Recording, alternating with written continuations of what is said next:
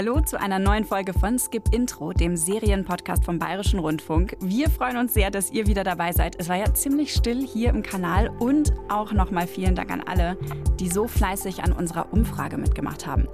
Eure Antworten haben uns wirklich sehr weitergeholfen. Und ich spreche die ganze Zeit im Plural. Nicht, weil ich jetzt auf einmal total groß und wahnsinnig geworden bin. Nein, ich bin nicht mehr alleine hier. Skip Intro hat nämlich jetzt zwei Hosts. Mich, ich bleibe. Und ab sofort auch Katja Engelhardt. Hi. Ich glaube, Hi ist äh, eine Understatement-Begrüßung. Aber hallo, ich freue mich. Hallo Katja, schön, dass du bei mir bist und ich nicht mehr so ganz allein im Studio herumsitze. Ähm, ihr könntet Katja schon kennen, wenn ihr Skip Intro öfter gehört habt. Katja ist unsere Expertin für Cartoonserien.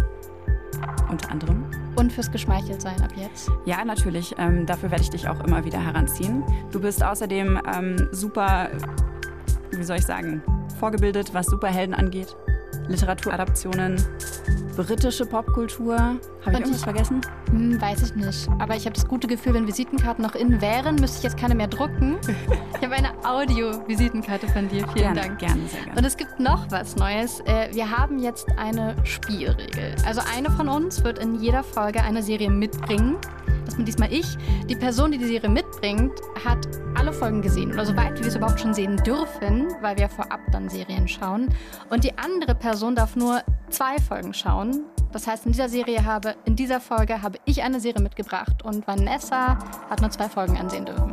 Genau, weil nämlich nach zwei Folgen kommt ja meistens so spätestens dieser Moment, wo man sich entscheidet, yay oder nee, ja. ich gucke weiter oder ich lasse es halt bleiben und die Serie ist nichts. Mehr Zeit hat man meistens eigentlich auch gar nicht. Mehr gibt man sich halt auch nicht. Oder ich gebe den Serien selten mehr Zeit als zwei Folgen. Das finde ich eine gute Maßregelung. Und ich habe diesmal mitgebracht die Serie Para, wir sind King. Die läuft ab dem 22. April bei TNT Serie. Die kriegt ihr also zum Beispiel dann bei Sky. Da kommt dann wöchentlich eine neue Folge raus. Von insgesamt sechs. Ich habe mich ja sehr drauf gefreut auf die Serie, weil die Serienschöpfer haben auch schon vier Blogs erfunden. Ja, sieht man auch direkt im Trailer. Das ist so fast das Erste, was man sieht, ist von den Machern von vier Blogs. Ich muss ja sagen, ich habe vier Blogs nie gesehen. Das heißt, all mein vier Blogswissen kommt von dir und von Freundinnen, die die Serie gesehen haben. Oh mein Gott, Katja, ich bin schockiert. Das ist ein schlechter Einstand, oder? Nein, überhaupt nicht. Ich finde es eigentlich ganz gut. Du bist wie so ein neutraler Beobachter, neutrale Beobachterin. So gesehen kann ich auch immer nicht zu viel verraten. Ich glaube, die vier Blogs-Expertin für Verbindungen wirst dann du sein. Aber ich stelle jetzt erstmal die Serie Para euch allen vor. Alles beginnt mit einem verwackelten Handyvideo. Vier Freundinnen, nachts Partymodus. Ey, aber Hans, beruhig dich doch. Das wird ein Digga, ich beruhig mich doch. Mir geht's gut, bei mir geht's gut. Ja, Mann.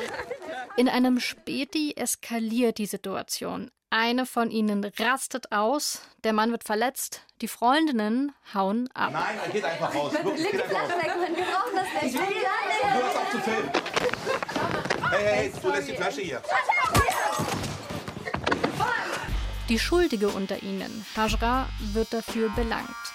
Sechs Monate später ist sie zurück im Berliner Wedding, vor allem aber zurück bei ihren drei Freundinnen, Jazz, Fanta und Rassak. Wir haben was zu feiern. Was habt ihr denn zu feiern? Alles wieder da. Wir Zuschauenden kommen zusammen mit Hajra an und loten mit ihr aus, was sich verändert hat und was nicht, gehen mit der Vierergruppe direkt auf die erste Feier, trinken und rauchen und wir finden mit ihr zusammen einen Haufen Drogen, den Hajra mitnimmt und weiterverkaufen will. Wir waren immer in der Scheiße und hätten wir uns nie was gezockt, dann wäre es noch beschissener gewesen. Seid doch mal schlau. Alter, wir verticken das Zeug und teilen uns die Kohle. Einmal im Leben Para machen. Zwei von drei Freundinnen sind überzeugt. Und ab jetzt wird's rasant. Denn natürlich machen sie tatsächlich erstmal richtig Geld und natürlich geht das nicht lange gut. Weil sie jetzt den dubiosen Dealern, denen die Drogen eigentlich gehören, Geld schulden. Obwohl dank der Popkultur wirklich jedes kleine Kind weiß, fremde Drogen verkauft man nicht, kommen die Freundinnen nicht dümmlich rüber. Klar, die wollen sich auch was gönnen, vor allem aber wollen sie echten Problemen entkommen, die strukturell sind. Fantas Mutter zum Beispiel ist alleinerziehend und hat super wenig Geld. Fanta setzt sich also richtig mit ihr hin und muss Rechnungen durchgehen und taktieren. Wann bezahlt man was, damit man im selben Monat auch noch Essen kaufen kann? Wir haben so viel Para gemacht heute. Alter, ich schwöre dir 500 Euro in einer Nacht und es ist nur mein Anteil. Ja, 500 Euro, das ist einfach meine Monatsmiete. Und so cool und bunt und poppig und süß Para Wir sind King daherkommt, so sauer wird es, wenn die Freundinnen erleben müssen, dass Geld nicht alles ist. Weil die Rollen in der Gesellschaft nicht mit ein bisschen mehr Cash in der Tasche gewechselt werden können. Wie die Freundinnen sich gegenseitig erklären, was eine arrangierte Ehe ist. Wie Jess als auf der Theke-Tänzerin in einer Bar Respekt einfordert. Das hat keinen Lehrbuchcharakter, sondern ist ganz klar Teil einer Unterhaltungsserie, deren Charaktere so gut und authentisch geschrieben sind, dass man mit ihnen abhängen will und mitfühlt, mitfiebert und dadurch auch ihre Probleme und Sorgen versteht. Para, wir sind King könnte ganz große Seriendiplomatie werden. Also natürlich je nachdem, wie die Serie jetzt tatsächlich weitergeht. Wie weitergeht? Ähm, es ist ja so, dass wir die Folgen vorab geschickt bekommen. Also wir dürfen ja Serien anschauen, bevor sie wirklich draußen sind. Und in dem Fall habe ich fünf Folgen bekommen von insgesamt sechs. Das heißt. Oh, das ist gemein, sowas. Ist super ich hasse gemein. das, wenn das passiert. Und ich muss wirklich sagen, Folge 5 fand ich sehr, sehr gut. Ich hätte krass gerne weitergeschaut. Ähm, aber entsprechend weiß man natürlich noch nicht so ganz genau, was passiert, aber da steckt so viel Message drin und so viel Gefühl, dass ich wirklich glaube, das ist eine empathische Vermittlerfunktion manchmal, die die Serie da hat. Mhm. Also ich hätte weitergeschaut, noch mehr als fünf Folgen, aber hättest du auch weitergeschaut als zwei Folgen? Auf jeden Fall. Ich hätte sogar alle Folgen am Stück weggebinged in einer Nacht, ähm, weil ich dachte so, oh, ich habe schon jede Art von Jugendserie gesehen. Ich habe jede Art von Jugendserie aus fast jedem Land, ähm, was Serien produziert, irgendwie irgendwann Oh, du mal bist so gesehen. bescheiden. ich bin total bescheiden. Und dann kommt Para Mhm. und das ist wirklich nochmal was Neues. Also die hat so viel Neues und hat mich so mitgerissen und die Lebensenergie von den Mädels, die du ja auch äh, super cool beschrieben hast gerade, das hat einfach so krass Bock gemacht, Ja. mit denen mitzugehen und denen zuzugucken. Und die Musik und die Farben und die schnellen Schnitte, die Sprache, das wirkte alles so Ja. super real. Und gleichzeitig, trotz diesem gewissen Maß an Realismus, den die Serie da mitbringt, ne, wirkt das nicht annähernd so deprimierend wie zum Beispiel vier Blocks. Nee, also gerade die Farben, die du gerade erwähnt hast, die sind das ja voll direkt am, nein, nicht am Anfang der ersten Folge, aber in den ersten Minuten werden die vier uns auch so vorgestellt. Es sind ja vier Freundinnen und es hat so einen leichten Girlband-Charakter, weil ähm, wir sehen die alle jetzt gerade in der Gegenwart mal kurz in ihrem Alltag. Also Fanta läuft irgendwo rum und dann kommt so ein, dann wird das Bild angehalten, kommt so ein gelber Filter drauf und steht der Fanta. Und so passiert es mit jeder Person. Du hast irgendwie so einen schnellen Eindruck, wer sind die, wofür stehen die? Die haben dann so diese Farben, das sieht so ein bisschen aus wie. Ist wie ein Comicbuch, aber Ja. mit so feminin kodierten Farben, die dann überblendet werden. So pink, äh, blau, knallorange, glaube ich, und grün oder so. Ne? Genau. Es ist so, so wie, als würden im Comicbuch die Charaktere eingeführt werden. Daran hat es mich ein bisschen erinnert. Oder Ja. an so Tarantino-Filme. Vor allem, das macht die auch sofort stark. Also es ist total klar, die sind, das hat gleich so was Ikonisches. Die sind wer. Die sind wichtig. Und dadurch ist man sofort irgendwie dabei auch. Was ich auch interessant fand, ähm, im Vergleich jetzt zu so Serien wie Katakomben oder Wir Kinder vom Bahnhof Zoo, die jetzt ja auch gerade rausgekommen Mhm. sind, auch zwei Jugendserien, die in den letzten paar Monaten erschienen sind. Für mich ist Para sowas wie so eine Antithese zu Katakomben. Die ist bei John rausgekommen. In der Serie ähm, geht es um Kids in München, die quasi unterm Bahnhof in Katakomben Partys feiern, illegale Raves, äh, endet in einer Katastrophe. Und da werden eben auch diese Gegensätze in der Realität, die wir so in der Stadt erleben, thematisiert. Arm gegen reich sozusagen, sichtbar gegen unsichtbar, mächtig gegen abgehängt. Aber da sind die Rich Kids die Hauptfiguren, die durch die Serie führen. Und das macht Para jetzt genau nicht. Ja, voll anders. Also wir sind genau bei den Mädchen, die im echten Leben wahrscheinlich weniger Aufmerksamkeit bekommen. Also es geht halt ja um vier Freundinnen und drei von denen wollen Drogen verticken, die sie gefunden haben. Nicht nur, also ich meine, das ist ja ne, auf vielen Leveln illegal. Es, die, die Drogen sind nicht erlaubt, Koks. Die haben sie gefunden. Es ist völlig klar, die kommen nicht auf legalem Wegen in die Wohnung, wo sie die gefunden haben. Und jetzt verkaufen sie die auch noch weiter. Würde man ja sagen, richtig beschissene Idee. Und dass die, dass letztendlich drei von denen, einer macht ja nicht mit, ähm, die Rassak so ein bisschen, yo, möchte ich Die nicht. vernünftige Stimme in der Gruppe. Genau. Und dass die drei das machen, das wird völlig klar. Es liegt nicht daran, dass die jetzt nur Bock auf teure Schuhe haben, sondern weil die irgendwie in ihrem Leben klarkommen müssen. Und es gibt ja so ein, das, am Ende der ersten Folge, das ist so ein Schlüsselmoment. Da hängen die vier dort ab, wo sie immer abhängen. Das ist irgendwie so ein Hinterhof.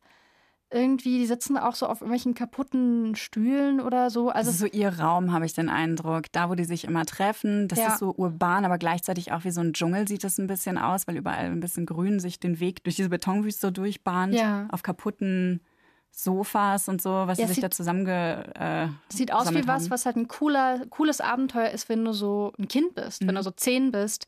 Aber irgendwie einfach super scheiße, wenn du eine junge, erwachsene Person bist. Und das der einzige Ort ist, wo du dich äh, ausleben kannst. Genau, und genau dort, wo die sich immer getroffen haben, dort ähm, hält im Grunde dann Hajra, der die Drogen gefunden und mitgenommen hat, im Grunde eine Rede, warum man das jetzt nicht sein lassen kann. Das sind zehn Tauis oder mehr. Einfach so. Geschenkt. Denkt doch mal nach. Alter Fanta, ihr müsst jeden verfickten Cent dreimal umdrehen, damit euch nicht der Strom abgestellt wird. Wie beschissen ist das denn? Und du laberst immer von irgendwelchen Gucci-Klamotten. Wie willst du dir die leisten, Mann? Mit deinem Job als Tänzerin? Dein Vater arbeitet sich den Arsch ab in der Werkstatt. Jeden verfickten Tag, Mann. Und ihr kommt gerade so durch. Und das soll gerecht sein? Seid doch mal schlau. Fand ich voll krass. Ja, es war super, super starker Moment. Ja, ich habe ehrlich gesagt beim Schauen gar nicht gemerkt, das habe ich jetzt viel besser gehört, dass dann auch noch so gewittert. Also donnert. Ich fand das total stark, weil zum einen, dass mich das wirklich berührt hat. Also man hört das ja auch schon in der Stimme.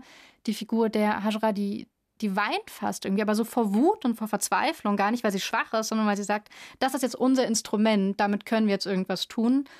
Und ähm, ich habe super viel Glück gehabt im Leben. Also ich kenne nicht aus meiner eigenen Erfahrung die Umstände, aber ich glaube, im Ansatz fühlt man das.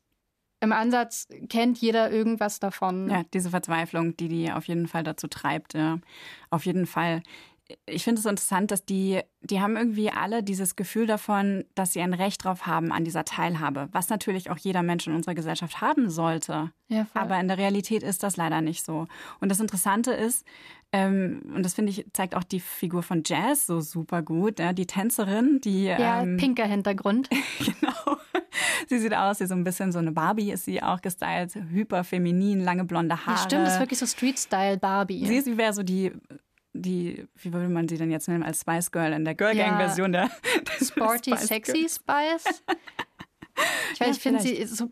Ich will jetzt den Machenden nicht zu nahe treten. Ich finde, es hat so ein bisschen was von J-Lo im Wedding. Oh ja, ja, ja. Sie ist auch so ein Hustler irgendwie. Ja, voll. Ja, so jemand ist die Jazz und die hat das total verinnerlicht, diese Logiken vom Kapitalismus und vom Neoliberalismus, so nach dem Motto, wenn du dir das jetzt nicht nimmst, dann nimmt sich das jemand anderes. Und Ja. sie lässt einfach gnadenlos an jeder Ecke, wo sie steht und geht, Dinge mitgehen. Genauso wie die das ja auch mit den Drogen machen. Und das finde ich Ja. total spannend. So, das ist mein Recht. Ich habe ein Recht darauf, mir das zu nehmen. Und in gewisser Weise stimmt es ja auch. Ich habe das Gefühl, das funktioniert bei Jazz so gut, weil sie auch so völlig, also sie selbst ist in Kontrolle über sich selbst, wenn das Sinn macht. Wir lernen sie sehr schnell kennen und zwar lernen wir sie so kennen, dass sie auf einer, auf einem Tresen tanzt in einer Bar. Und diese Bar sieht jetzt auch gar nicht wahnsinnig luxuriös aus. Das ist jetzt nicht so, dass man sich denkt, ah ja krass, wenn du dort tanzt. So ein Gentleman's Club oder Ja, irgendwas. voll. Ah, ah. Das sieht irgendwie als nicht so nice aus. Auch ein voll schmaler Tresen. Ich habe mich auch beim ersten Mal schon gefragt, wer tanzt denn da drauf? Die passt da einmal in der Breite hin. Die ist jetzt nicht so wahnsinnig breit. Das ist so ein Was Coyote? Ugly Moment, Ja, wie aus genau. dem Film aus den 2000ern. Ja, genau. Und dann passiert Folgendes. Also sie tanzt da gerade. Wir wissen ja noch gar nicht, dass sie Jazz ist, sondern dass irgendeine Frau, super viele Serien würden so anfangen. Und dann geht es aber nicht um die Frau, die gerade tanzt, sondern, Sondern um um den Dude. Ja, genau. Da sitzen zwei Typen, die sich gerade krass unterhalten oder so. Und sie tanzt und ein Typ zückt sein Handy und sie hat das Gefühl, der macht ein Bild. Und jetzt spielt sich folgender Dialog ab. Hast du gerade ein Foto gemacht? Was? Ob du gerade ein scheiß Foto gemacht hast, Mann? Nee, hab ich nicht. Gib mir das Handy, Alter. Lösch das Foto. Hey, ich hab Gib mir das scheiß Handy, Alter. Jess, komm runter, der Feierabend. Die sind überall.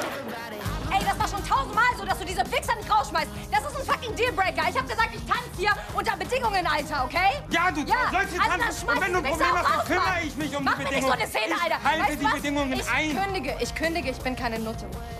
Bestes Statement, weil das ist ja auch so voll diese Form von Emanzipation, diese modernen Gedanken. Riesenfrage auch in der Popkultur. Kann ich dann halbnackt vor Leuten tanzen? Und mir gehört mein Körper noch selber. Und Jazz kriegt es halt einfach hin, weil die sagt, das mache ich zu meinen Bedingungen, ich mache hier die Regeln und wenn ich weiß, worauf ich mich einlasse und da Bock drauf habe, dann ist es auch fein. Außerdem finde ich geil, wie kehlig sie da auch schreit. Ja, also es kommt ja wirklich die hat so, so eine geile Aggressivität an sich. Ja. Und auch die Musik in dieser Szene, das hat mich so mitgerissen alles. Die Farben dazu, äh, super, super geil. Und das ist auch so spannend daran, denn wir haben so viele verschiedene Arten von Weiblichkeiten in der Mhm. Serie, die man in deutschen Serien habe ich das so noch nicht gesehen. Die letzte Serie, die das gemacht hat, ist ähm, The Wilds, an die ich mich auch super positiv erinnere. Diese Serie von Amazon Prime, wo eine Gruppe Mädels auf einer Insel strandet und alle sind super unterschiedlich, genauso wie jetzt eben auch hier. Und wir sehen halt im Para diese, diese Gruppe von Mädchen, die sind laut, die sind aggressiv, die sind alle ein bisschen anders, die haben alle unterschiedliche soziale, wie soll ich sagen, Hintergründe. Mhm. Also jeder hat eine andere Art von Familienkonstellation im Hintergrund, lebt ein anderes Leben in, außerhalb von ihrem Freundeskreis sozusagen. Die sind super facettenreich. Rasak zum Beispiel, ja, die super Vernünftige, die eine Ausbildung zur Zahnarzthelferin macht, gerade ihren Führerschein bestanden hat. Stimmt, das ist ihre Vorstellung. Sie parkt gerade richtig gut ein. Erst richtig schief und dann mit einem Schwung Ja, geschafft. und ohne Witz, wie viele deutsche Serien kennst du, wo einfach mal eine Frau richtig gut einparkt? Also wenn, wenn das Thema im deutschen Fernsehen ist, dann doch immer nur, weil jetzt sich jemand hinstellt und sagt, hey, voll lustig, wisst ihr, was Frauen nicht Ah. können und Männer voll gut Ja, einparken. Ja, ja. Oh mein Gott. Ich finde auf jeden Fall, ihre Story wird super schön erzählt. Ja. Sie ist nämlich drauf und dran zu heiraten. Also wahrscheinlich ist sie 18, 19 irgendwie. Drauf und Ja, dran ich zu weiß heiraten. nur, dass Fanta 18 ist. Ich Okay. weiß gar nicht, ob das Alter der anderen genannt wird. Aber Aber, durch den Führerschein wird es ja sehr clever irgendwie klar gemacht. Ja. Und zwar wird sie aber nicht ihre Schulliebe heiraten oder so, was irgendwie naheliegen würde bei so einer jungen Frau. Nein, sie heiratet oder möchte jemanden heiraten über eine arrangierte Ehe. Und da schrillen natürlich bei allen immer erstmal die Alarmglocken auf, aber in dieser Serie wird das so toll erklärt. Boah, ich hoffe echt, dass er kein Lauch ist. Nein, Mann, er sieht nicht aus wie ein Lauch. Ey, aber ich check nicht, warum dir dein Typ nicht einfach selber suchen kannst, Mann. Mach ich doch. Ja, ich denke, deine Family hat ihn ausgesucht. Nein, die haben den nicht ausgesucht, die haben mir den vorgeschlagen. Okay, ist doch das Gleiche. Nein, das ist so wie wenn Guck mal, wenn du, wenn du Bock auf eine Pizza hast und deine Familie sagt, probier mal Diavolo und es dir schmeckt, dann ist das ein Tipp. Ein guter Tipp. Das ist es. Okay, aber Ras hat Mozzarella und Thunfisch vielleicht noch nicht probiert. Das schmeckt ihr vielleicht viel besser. Ja, aber warum musst du Mozzarella und Thunfisch probieren, wenn du mit Diavolo schon zufrieden bist? Und du kannst sie halt noch verfeinern. Du kannst dann noch mit der Aha, Zeit also Öl doch drauf nicht nur eine Sorte Pizza. Das heißt, du, du brauchst andere, unterschiedliche Leute noch dazu. Nein, die Zutaten sind doch nicht die Leute, Mann. Die Zutaten sind das Leben. Das heißt, wenn du Kinder bekommst oder sowas, dann kriegst du noch frische Tomaten drauf. Okay, also ich würde einfach jede Pizza probieren. Digga, wenn du jede Pizza probieren würdest, dann würdest du gar nicht mehr rauskommen. Oder ich esse so viel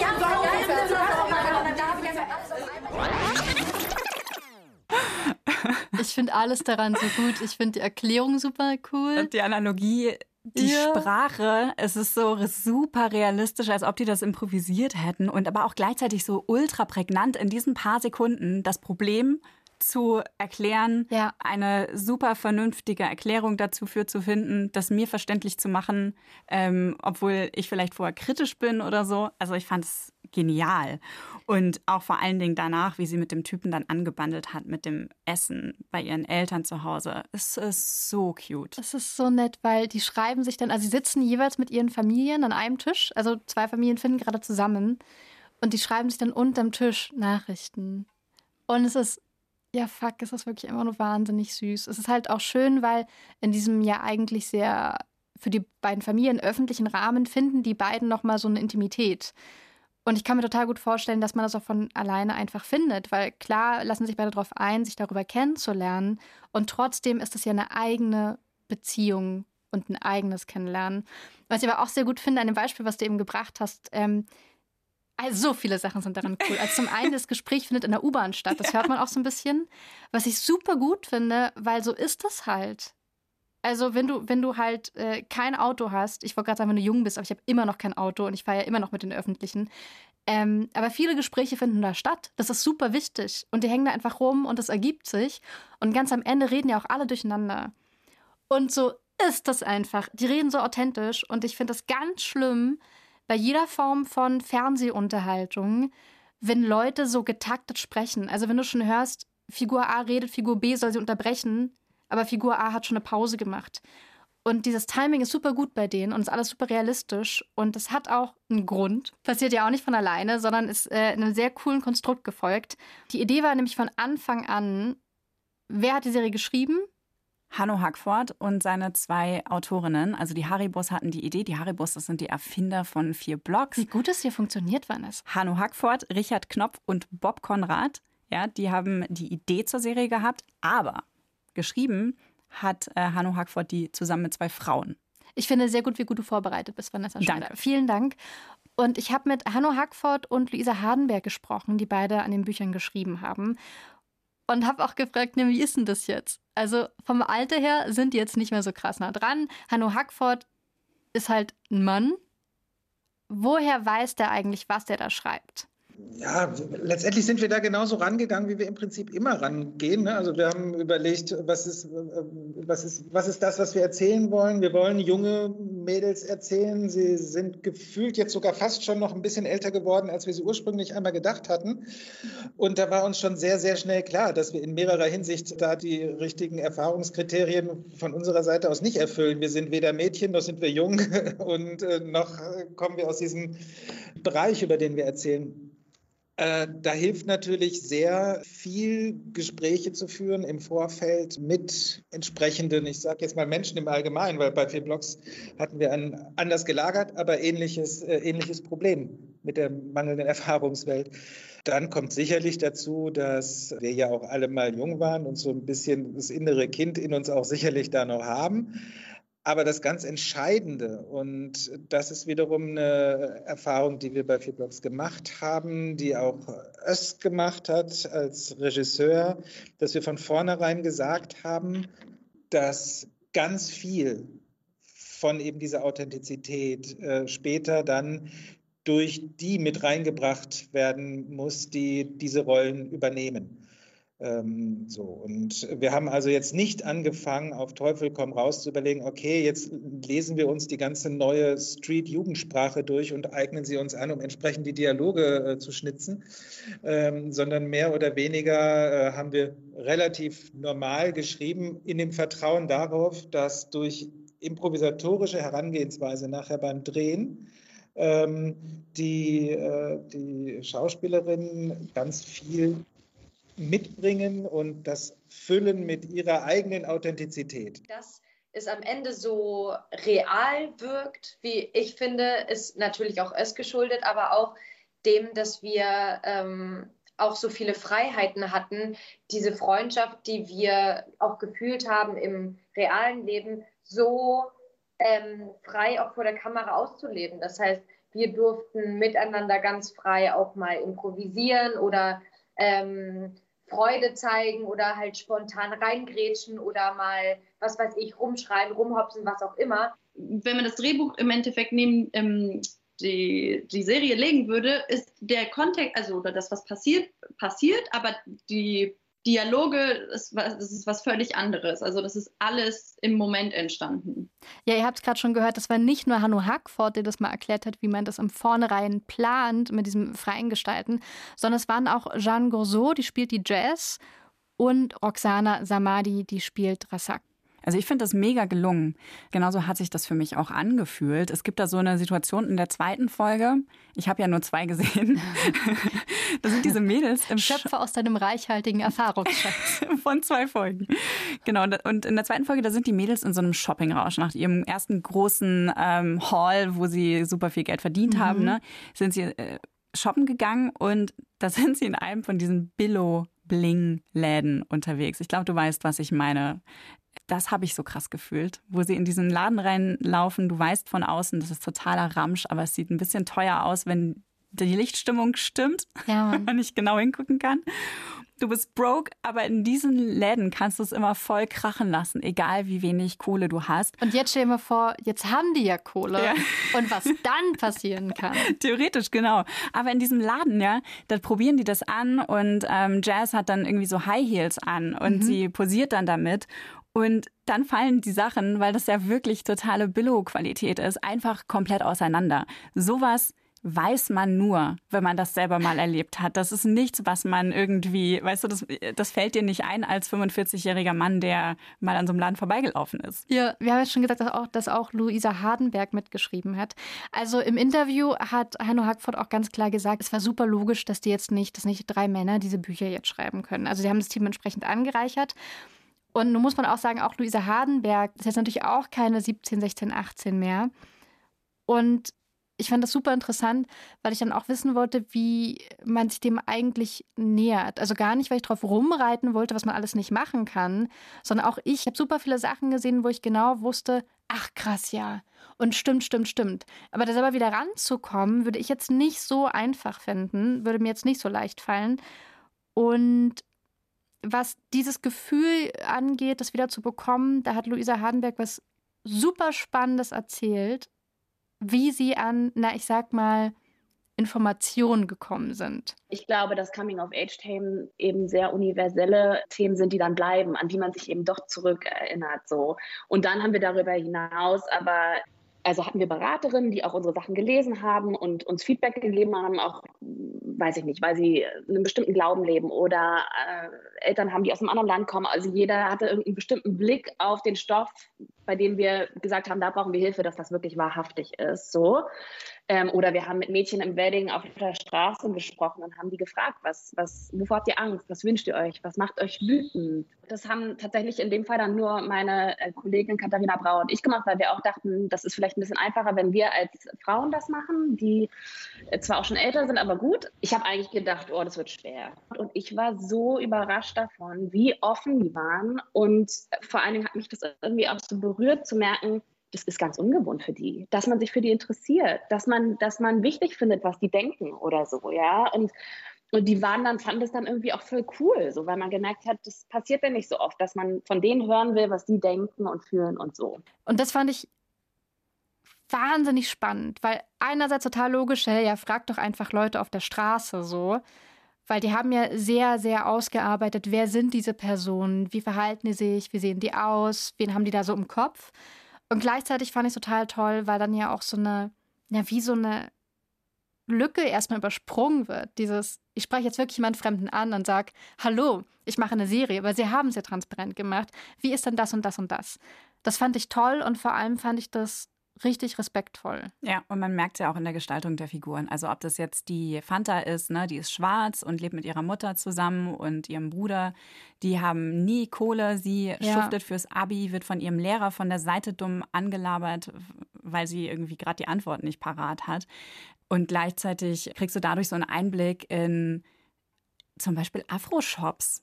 Ja. Was ich super cool fand also wie all diese kleinen. Ihre Mama arbeitet ja in einem. Genau, diese super spezifischen Details aus ihrem Leben da miterzählt werden und das dem Ganzen so eine wirkliche Glaubwürdigkeit verleiht. Das finde ich super gelungen.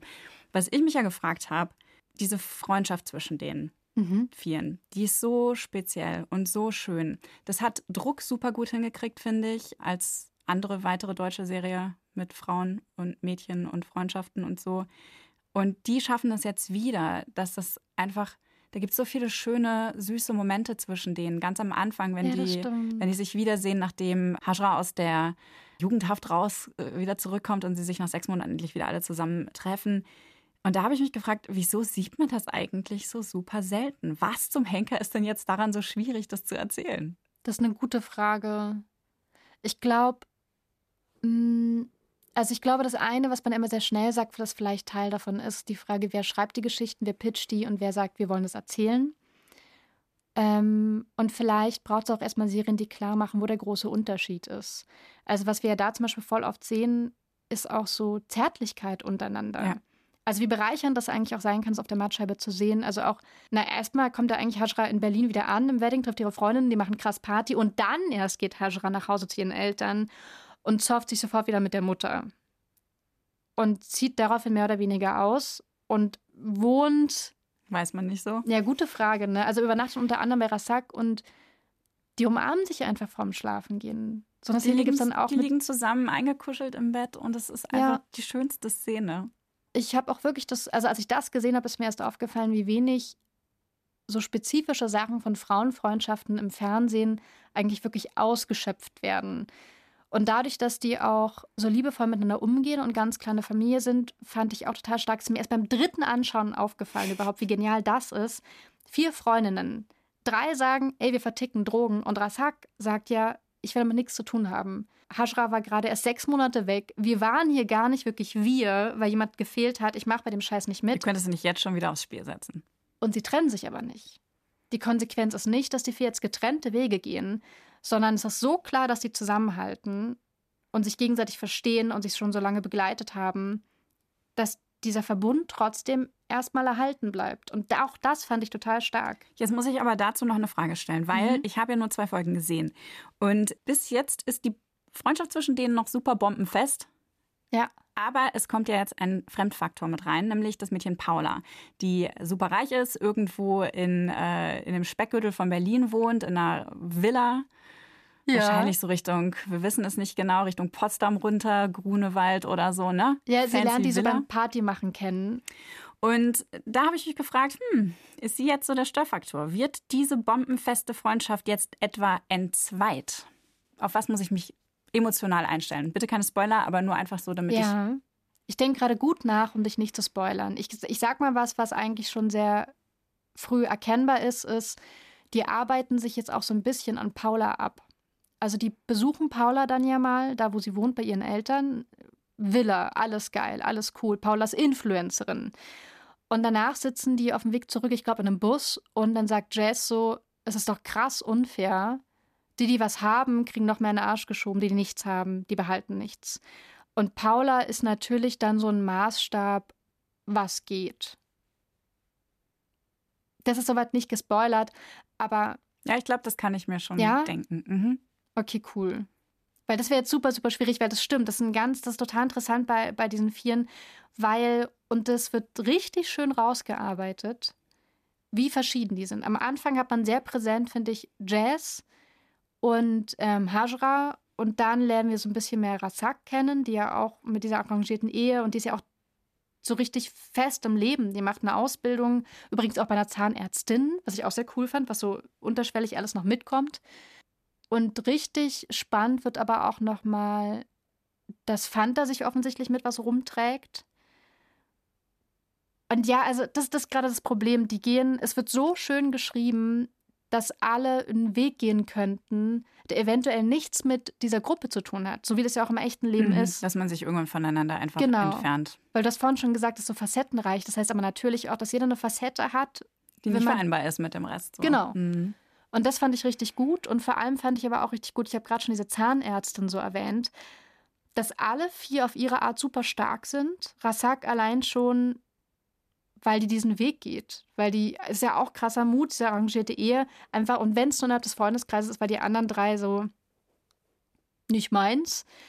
Jeder hat auch sehr viel Mut, sie selbst zu sein. Und das, was ich auch total interessant fand, war aber das Wort Feminismus fällt kein einziges Mal. Aber was wir gerade beschreiben, die ganze Zeit schon Die sind. leben den. Genau. Und wir beschreiben die ganze Zeit schon so starke Frauenfiguren.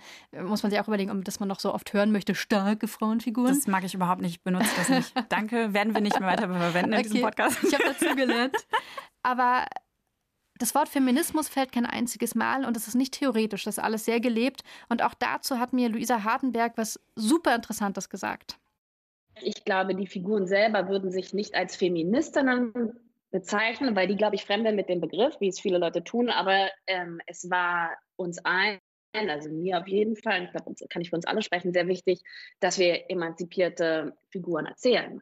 So, ohne zu sagen, so und so ist eine emanzipierte Frau. Du bist eine emanzipierte, also es ging darum, dass die als selbst, dass die aufwachsen und, und ihren Platz suchen und sich trauen und, und gegen Hindernisse kämpfen, aber eigentlich rausfinden, wer möchte ich sein und ich darf das sein. Ich darf mich entscheid, dazu entscheiden, dass ich ganz früh heiraten will. Das kann man ja auch als vermeintlich unemanzipiert äh, empfinden, aber es ist ja ihre Entscheidung. Und obwohl Leute das kritisch sehen, sagt Rasak, das will ich. Jazz sagt, ich habe gerne Sex mit jedem, mit dem ich will und deswegen bin ich noch lange keine Schlampe. Ich mache das und andere Männer machen es auch. So, ne? Also das waren schon bewusste Entscheidungen da, ähm, den Mädels was sehr, wie du sagst, Empowerment-mäßiges zu geben, weil ich die Vorstellung, dass das andere Frauen, andere junge Mädchen sehen und sich bestärkt fühlen, so schön finde. Aber natürlich wollten wir es nicht als die große Headline und den großen, die große feministische Diskussion im On führen, sondern genau, wie du sagst, über Figuren es möglichst auf natürliche Art und Weise erzählen. Aber es ist auf jeden Fall mir total wichtig, ja. Es war einfach sehr klar gesetzt. Wir erzählen hier selbstbewusste, sehr, sehr selbstbewusste Mädels, die vielleicht auch ein sehr viel größeres Selbstbewusstsein nochmal haben als vielleicht die eine oder andere aus einer privilegierteren Schicht, mhm. weil sie sich das erkämpfen mussten, weil sie eben die eher Getretenen sind und dadurch einen ganz anderen Stolz auch kriegen vielleicht. Das war von Anfang an klar und dann ist es so im mit diesem Mindset im Hinterkopf hat sich das eigentlich relativ automatisch so in diese Richtung entwickelt. Zum Beispiel hatten wir eine Diskussion. Es sind dann so kleine Details. Da gab es mal irgendwie ja und dann, dann organisiert der Typ, dass sie immer in den Club reinkommen. Und dann ist ja schon entscheidend zu sagen, nee, stopp, lass uns noch mal kurz überlegen, weil das erzählt was anderes. Und ich glaube, da ist es schon wichtig, dass man die Details ähm, ernst nimmt und sich dessen bewusst macht, was man mit jedem Detail erzählen kann. So. Das fand ich super stark. Also auch, wie gesagt, dass eine Zahnärztin ist, wo Rassak ihre Ausbildung macht, fand ich eigentlich, also ich fand schön zu hören, wie detailreich da vorgegangen worden ist und wie nicht didaktisch. Das ist ja alles überhaupt nicht mit dem Zeigefinger. Ja, super unterschwellig miterzählt. Wir haben jetzt die ganze Zeit über die Figuren gesprochen und ganz wichtig ist natürlich auch, wer die gespielt hat. Das hat Hanno Hackford ja selber schon am Anfang gesagt in einem deiner Interviewtöne, ähm, dass die selber ganz viel mitgebracht haben, natürlich auch in ja. ihre Rollen. Und das, finde ich, merkt man auch so richtig. Also Jeanne Gourceau, die spielt die Jazz, mhm. äh, die hat man oder habt ihr vielleicht äh, vor kurzem erst in der Serie Barbaren gesehen bei Netflix, zusammen mit David Schütter, der hier auch wieder mitspielt an ihrer Seite, lustigerweise. Denn ähm, Soma Pesal fand ich unglaublich krass. Die spielt die Hajra. Das ist für mich eine der stärksten deutschen Schauspielerinnen, die ich in letzter Zeit gesehen habe. Die ist wie Zendaya in Euphoria. Also das ist für mich, oh. die sind voll auf einer Höhe. Ich würde die beiden gerne mal zusammen sehen, ehrlich gesagt, wenn das irgendwie möglich ist. Bitte, bitte, setzt diese Serie um mit diesen beiden. Die Körpersprache ist auch krass. Also die bei allen Hammer. Vieren. Ja. Und bei ihr fällt es einfach am schnellsten, glaube ich, auf. Die haben ja auch äh, alle so ein bisschen leicht anderen Kleidungsstil und die Haarschraube ist bewegen und super gehen. cool Street-Style und geht irgendwie auch krass robust. Und du siehst der an, die, die, die sieht jetzt nicht aus wie muskelbepackt, aber die wirkt unglaublich stark. Mhm. Und durch das ganze Gebaren, du denkst aber, krass, die ist stark. Die außer, wenn ja. sie mit, ähm, außer wenn sie mit Rasak zusammen im Bett liegt. Ja, dann stimmt. ist sie wieder verletzlich und das, das lässt sie sehr selten zu, diesen, diesen Blick. Ne? Und dann haben wir ähm, Jobel Mokonzi, die die Fanta spielt, die ihr aus Druck kennt natürlich. Da hat sie ja. Sam gespielt. Und eine Newcomerin, zumindest kannte ich sie vorher nicht, Roxana Samadi, die spielt Rasak. Genau, ich kann sie vorher auch nicht. Also wenn man sich dann so Wikipedia-mäßig oder Agenturseiten durchschaut, die hat schon super viel gemacht. Ähm, ich kann sie leider nicht und finde es aber auch richtig schade. Also sie spielt die Rasak nämlich auch eigentlich wie das Gegenteil von Hajra. Also Hajra ist, wirkt so stark und so kantig und kann aber auch sehr sanft sein. Und bei Rasak denkt man erstmal, sie ist so die sanfte. Sie, sie ist so ein bisschen, sie wäre zurückhaltender und das ist sie auch. Aber sie ist sehr stark darin zu wissen, wer sie ist und auch super konsequent. Und das sage ich jetzt schon mal eine große Stütze in Momenten, wo die anderen drei das schon gar nicht mehr erwarten. Mhm. Okay, darauf bin ich sehr gespannt. Das sind tolle Momente, wirklich. So, Katja, du kannst doch nicht alles jetzt gut gefunden haben in der Serie. Nee, habe ich tatsächlich auch nicht. Es gibt aber zwei Sachen, ähm, weil, weil ich so viel so gut fand, habe ich mir auch wirklich sehr genau überlegt, äh, es sind zwei Sachen, da würde ich wirklich sagen, hm, ich weiß nicht. Und das eine ist nämlich, wir sagen die ganze Zeit, die Sprache ist authentisch. Ist sie auch. Das bringt aber auch mit sich, dass die halt manchmal fluchen. Super oft bist du behindert? Ich hatte das schon wieder vergessen, weil das in der ersten Folge passiert ist und später äh, reden sie wieder so. Ich finde es super authentisch, dafür, dass es aber natürlich auch eine klare Unterhaltungsserie ist. Also ich bin super dran geblieben. Sie ist unterhaltend. Aber ich mich da manchmal echt gefragt, so ja, blöd, hätte das jetzt der eine Punkt sein müssen, wo man sich das vielleicht schön färbt? Weil das eigentlich keine Sprache ist, die ich toll finde, so an sich. Aber wenn ich jetzt das Pädagogische mal wieder einpacke und zur Seite stelle, gibt es noch was und ich glaube, ich könnte mir vorstellen, dass du das anders siehst und ich glaube, an diejenigen, die jetzt zuhören, vielleicht seht ihr das völlig anders. Es gibt die Figur Kalle. Kalle ist der Dealer, wo sie erstens Drogen finden. Passiert in der ersten Folge, ist nicht so krass gespoilert. Und wo sie, den sie aber auch vorher schon kennen, die rufen den halt an, so, hey, ich war bei Kalle einkaufen, sagt man halt so, alles cool, hat jemand was dabei. Und Kalle geht mir krass auf den Sack. Also Kalle ist so ein, also er spricht super schnell. Äh, das ist eine Hochleistung. Das kann auch gar nicht alles geschrieben sein. Wie schnell und würde spricht Der Halle. feuert Salven ab beim Sprechen. Ich habe geweint vor Lachen. Es ist so brillant. Äh, Wie du sagst, das kann gar nicht geskriptet sein. Das Nee. muss der Dude sich selber ausgedacht haben. Und ich habe das jetzt auch schon in einem anderen Interview gehört. Der hat die tatsächlich wohl ziemlich on the fly improvisiert, diese Dialoge. Aber was da drin steckt, das ist irre. Ich habe hier einen Ausschnitt. Geh rein, alles verwüstet. Korridor des Grauens, schlimmer als Dresden 44. Und ich denke nur so, bitte, bitte, bitte nicht den Bunker, bitte nicht den Bunker. Guck um die Ecke, haben die den ganzen Bunker gesprengt, alles. Schnuff, Bub, Zerre, Koks, alles. Die haben sogar mal Mescalin mitgenommen. Ja, handgepflückte Piote von Yaqui-Indianern aus Mexiko. Und das ist ja nicht alles. Ich gehe in die Küche, will was trinken, da haben sie sogar meinen Joghurt aufgefressen, haben sie eine Badewanne gekackt und auf meinen Schreibtisch gepisst. Diese Schrottplatz hier sich da. Fischvogel fressen, ey. Fischvogel fressen. Ja. Das ist immerhin mal kreative Beleidigung, würde ich sagen. Das stimmt. Und die Leistung ist ja super krass, ne? Also Wahnsinn. nur Respekt. Aber für mich ist Kalle halt irgendwie so, also diesen Druck und die Geschwindigkeit, die der Charakter reinbringt, brauche ich gar nicht. Und ich finde, Kalle ist halt wirklich so ein, den haben wir jetzt mal geschrieben, weil den werden alle geil finden. Ja, ich finde ihn wirklich geil, aber du hast recht, er würde auch als Skit funktionieren oder als Sketch irgendwo in irgendeiner Comedy-Sendung. Also, du hast völlig recht. Ja, man braucht ihn nicht, aber ich finde ihn wirklich unterhaltend. Anders als du. Ja, es sind auch coole Gedankengänge. Vielleicht geht er mir aber auch auf den Sack nach drei Folgen, wer weiß schon.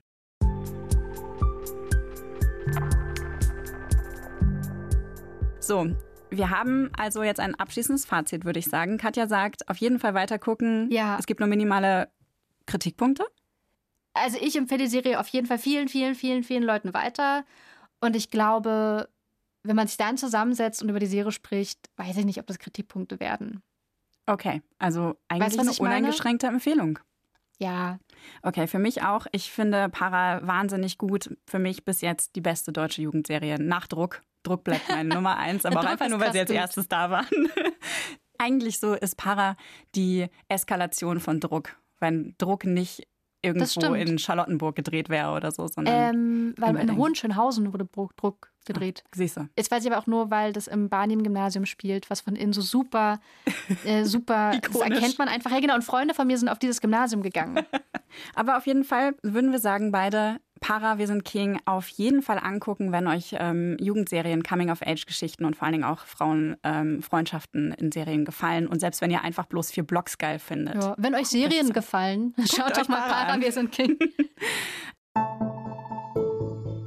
Also und jetzt habe ich natürlich noch eine Aufgabe, weil diejenige, die Das nur zwei Folgen gucken darf, darf am Ende noch mal eine Serie nennen, an die sie diese Serie erinnert hat. Und mich hat Para Wir sind King an eine andere relativ neue Serie erinnert, namens P-Valley. Ich weiß nicht, ob du das schon mal gehört hast. Nee. Kennst du nicht? Gut. Es ist eine relativ neue Serie, läuft bei Stars Play. Und das P-Valley wie P-Valley? Mhm, genau. Das P äh, steht für Pussy und das ist das P-Valley. Ist tatsächlich das sogenannte Dirty Delta im Mississippi, wo ganz viele Stripclubs sind und sonst eben auch nicht viele Möglichkeiten für Frauen vernünftig Geld zu verdienen. Mhm. Es geht auch wieder um Frauen, die hustlen, vor allem um schwarze Frauen und deren Leben. Ich liebe die Kostüme. Es ist auch so geil neon belichtet, verrauchte Atmosphäre. Es hat wirklich viel von Para von der Ästhetik her. Dann die Frauenfreundschaften, die vielen Außenseiterfiguren, die wir da näher kennenlernen, die Musik. You know how we do it down here in Pussy Valley. One man in the club looking to spend money. Two men in the club looking to make money. Die Serie läuft wirklich total unterm Radar bei Klingt voll Stars Play. lässig. Es ist super lässig. Es ist wirklich sehr, sehr cool. Wer die tolle Drag-Serie Pose mag Ja. und die Energie von Para feiert, so wie ich, sollte P-Valley mal auschecken. Ist auch reiner Zufall natürlich, dass die alle mit P anfangen. Merke ich gerade. Es stimmt schon, wäre mir nicht mal aufgefallen.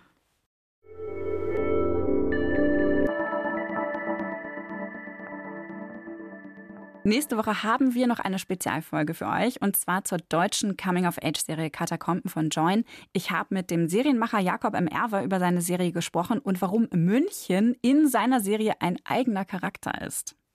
Wenn euch dieser Reboot von Skip Intro genauso viel Spaß gemacht hat wie uns, dann könnt ihr natürlich diese Podcast-Folge oder einfach den ganzen Podcast-Kanal einfach mal allen Serien-Junkies in eurem Freundeskreis schicken. Wegen Sharing is Caring und so. Und äh, gebt uns doch mal eine Bewertung. Im Idealfall natürlich eine gute. Damit helft ihr uns nämlich, weil unser Podcast dann auch bei den Podcast-Plattformen anderen öfter angezeigt wird. Und Feedback, dafür sind wir auch immer offen. Schreibt uns an skipintro.br.de. Damit passt auf euch auf und Fortsetzung folgt. Skip Intro ist eine Produktion vom Bayerischen Rundfunk mit mir, Vanessa Schneider und Katja Engelhardt. Redaktion Martin Zein, Produktion Francesco Burgio und Wolfgang Blösch. Sounddesign Christoph Brandner und Enno Rangnick.